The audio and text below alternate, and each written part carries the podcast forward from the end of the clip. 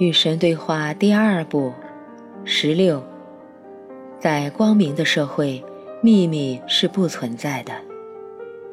尼尔，因为我们正在讨论的是宏观的全球问题，同时也回顾我们原先在第一卷对个人生活的探讨，所以我想问你关于环境的问题。神，你想知道些什么？环境真如某些环境保护者所说，正在被破坏吗？或者这些人只是毕业于伯克利加州的大学且抽大麻的极端激进分子和共产党员？二者都对。啊，开玩笑的啦。好吧，第一个问题是的，第二个问题不是的。臭氧层有破洞了吗？雨林正在消失吗？是的。但环境问题不仅是这些明显的事情，还有许多没那么明显的迹象，也应该引起你们的注意。你能解释清楚吗？好啊，比如说地球上的土壤短缺问题发展的很快，也就是说，你们可以用来种植粮食的好土壤变得越来越少，这是因为土壤需要时间恢复元气。而你们的粮食种植公司没有时间，他们想要土地不停地产出、产出、产出，所以那种土地换季休耕的古老办法正在被抛弃，或者休耕期正在缩短。为了赶时间，许多化学物质被倾倒进土地，以便让它更快地变得肥沃。然而，就此而言，以及就其他方方面面而言，你们无法开发出能够代替大地母亲的人造物。你们的人造物不可能提供它所提供的东西。结果是，有些地方可用的肥沃表层土壤储备遭到你们的侵蚀，实际上已经只剩下几英寸那么薄了。也就是说，你们种植的庄稼越来越多，而耕地中的养分则越来越少。没有铁质，没有矿物质，没有你们依赖土地所供给你们的物质。然而，更糟糕的是，你们吃的食物充满了你们绝望地倾倒到土壤里，试图用来取代土壤的化学物质。虽然短期内不会给你们的身体造成明显的破坏，但是你们将会悲伤地发现，这些停留在你们体内的化学品，长远来看并不利于你们的健康。快速翻耕造成的土壤流失，并不是大多数人会注意到现象。那些不停地寻找下个时髦话题的雅皮环保主义者，也没有意识到移耕土壤储备持续下降的严重性。随便找个地球科学家向他咨询这个问题，你将会听到大量的回答。它涉及范围很广的问题，它是世界各地都有的问题，它是很严重的问题。你们完全无视地球母亲的需要和自然过程，用各种方式来伤害和破坏养育所有生命的她。上面说的只是这些方法中的一种。你们根本就不关心地球，只顾顺遂你们自己的情欲，满足你们直接的需求。这些需求大多数是过度，实现人类永远追求更大、更好、更多的欲望。然而，你们人类也许应该问：到底要多少才够？我们为什么不听环境保护者的话呢？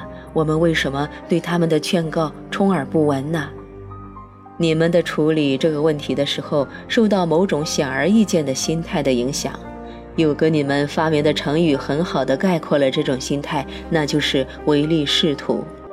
每当遇到影响生活质量和生活方式的重要事物，你们都会采用这种心态。既然大多数人抱有这种不良的心态，我们怎样才能有解决这些问题的希望呢？很简单呐，消灭金钱就好了。消灭金钱？是的，至少应该消灭金钱的隐蔽性。我听不懂。大多数人会把令他们感到羞愧或者他们不想让别人知道的东西藏起来，所以大多数人把性生活藏起来，或者差不多所有人都把钱藏起来。也就是说，你们对它不够开放，你们认为钱是非常私人的东西，这就是问题所在。假如每个人完全了解每个人的经济状况，那么你们的国家和你们的星球将会出现前所未有的提升。在那之后，人类在处理各种事务时将能够做到公正、平等、诚实，以及真正的为所有人的利益考虑。现在的市场不可能有公正、平等、诚实和公共利益，因为钱很容易被隐藏。你们确实可以把它拿走，然后藏起来。做假账的会计人员也能用各种方法让企业的钱隐形或者消失。由于钱可以被藏起来，所以谁也没有办法确切地知道别人拥有多少钱或者用钱来干什么。这使得大量不公平和欺诈的现象得以存在。比如说，企业付给两个从事相同工作的员工的薪水可能相差甚远。他们可以付给某个人五点七万美元的年薪，而付给另外那个人的年薪则是四万两千美元。其实他们做的工作是相同的。第一个雇员拿得多，只是因为他拥有某样第二个雇员没有的东西。什么东西呀？阴茎。哦，是的，这下你明白了。可是你不知道了。和第二个雇员相比，拥有阴茎让第一个雇员更有价值、更加敏捷、更加聪明，而且明显的更有能力。我记得我当时不是这样创造你们的呀，我并没有让你们在能力上有这么大的区别。你有的了，你居然不知道，这让我很吃惊啊！地球上每个人都知道。好了，别再乱说了，否则人们会认为我们真是这么想的。你不是这么想的吗？我们都是这么想的呀。这个地球上的人都是，所以女人不能当罗马天主教或者摩门教的神父，不能在耶路撒冷哭墙的某一边出现，不能当财富五百强企业的高管，不能当航空公司的飞行员，不能。是的，我们知道这些现象，但我要说的是，如果所有的金钱交易都是公开的，而不是隐蔽的，那么至少同工不同酬的现象就没有那么容易蒙混过关。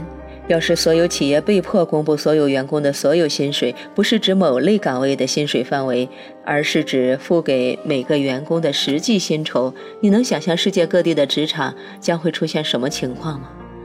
能啊，二淘杀三士的情况将会消失。对的，他又不知情，没关系的，将会消失。对的，少给他三分之一的薪水他也做，给他那么多干嘛呀？将会消失。嗯哼，下面这些也将会消失：拍马屁、阿谀奉承、内幕交易、办公室政治，还有其他许许多多的不良现象将会从你们职场、你们的世界消失。你们只需要披露金钱的轨迹就可以做到。仔细想想吧。如果你们准确地知道每个人拥有多少钱，各个行业公司及其高管的真实收入，也知道这些公司和这些人用其拥有的钱来干什么，难道你不认为有些事情会因此而改变吗？想想看吧，你认为要怎样情况才会发生变化呢？很明显的是。如果人们了解实情，他们将会觉得这世界上百分之九十的事情是不可接受的。假如全世界所有人具体的、迅速地了解这些数据，社会将不会准许比例如此悬殊的财富分配。至于各种谋取不义之财的手段，或者用其来赚更多钱的方法，那就更不用说了。说到规范人们的行为，没有什么办法能比暴露给公众的审视见效更快。所以，你们的阳光法案在清除政治领域和政府系统中某些糟糕情况方面做得非常好。在二十世纪二十年代、三十年代、四十年代和五十年代，公开听证制度和公开问责制度成功地消灭了你们的市政府、校董会、州政府和中央政府的各种暗箱操作现象。现在是时候让阳光照耀你们星球上的商品贸易和劳资关系了。你有什么建议吗？这不是建议，这是挑战。我料你们不敢丢弃所有的金钱、所有的纸币、硬币和各个国家独立发行的货币，彻底从头开始，开发新的国际金融系统。它必须是开放的、完全透明的，可以立即追查资金的流向，彻底符合会计准则。设立环球薪酬系统，将人民提供服务或者制造产品得到的收入记为借方，使用服务和产品付出的花费记为贷方。所有事情都以这个借贷系统为基础，投资的回报、继承的遗产、赌博的获利、薪水和奖金、小费和赏钱等，统统计入这个系统。如果借方没有余额，并不能购买任何东西，没有其他通行的货币。每个人的记录都向所有人开放。曾经有人说过：“给我一个人的银行账目，我能告诉你他是个什么人。”这个系统和那种情况差不多。人们对你的认识将会至少有可能会比现在多得多，但不仅你们之间的相互了解会增加很多，你们对所有事物的认识也会增加很多。你们将会更加了解企业的支出和花销，他们的产品成本是多少，也将会更加了解这些产品的价格。如果企业不得不在每张价格标签上注明两个数字“价格”和“成本”，你能想得到他们会怎么做吗？这会促使价格下降吗？竞争会变得激烈，从而促使贸易变得公平吗？你们恐怕无法想象这种做法带来的后果。有了这个环球薪酬系统，所有借方和贷方的资金转移完全是历史可查的。也就是说，任何人都能够在任何时候检视其他任何人或者组织的账户，没有什么是秘密的，没有什么是私人的。环球薪酬系统每年会从自愿要求扣减的人的账户扣减他们百分之十的收入，没有所得税，不用填表格，不用计算应征税款，没有免税条款，也不用做假账逃税。由于所有记录都是公开的，社会上所有人都能够看到哪些人选择了将百分之十的收入用于改善所有人的利益，哪些人没有这么选。这些自愿扣减的金额将会用于支持政府的计划和项目，而政府则是由人民投票选举出来的。这整个系统将会非常简单，而且非常透明。世界也不会同意这么做的啦。那当然了，你知道为什么吗？因为这种系统将会杜绝人们去做任何他们不想要别人知道的事情。可是你们为什么非得做那样的事情不可呢？我来告诉你原因。因为你们当前生活在其中的这个社会系统是建立在占便宜、争最先、赚最多和适者生存的基础上的。假如你们社会的主要目标是让所有人能够生存，平等地保护所有人的利益，为所有人提供良好的生活，这正是所有真正光明和社会的目标，那么你们将不再需要秘密、黑幕交易、暗中操作和可以被藏起来的钱。你知道通过推行这样的系统，有多少传统的腐败现象，更别说是程度较轻的社会不公平现象将会消灭吗？这一切的秘密，这一切的观念就在于透明。哇，这个想法太好了，这个主意太好了，让我们的金钱事物处于绝对的透明状态之中。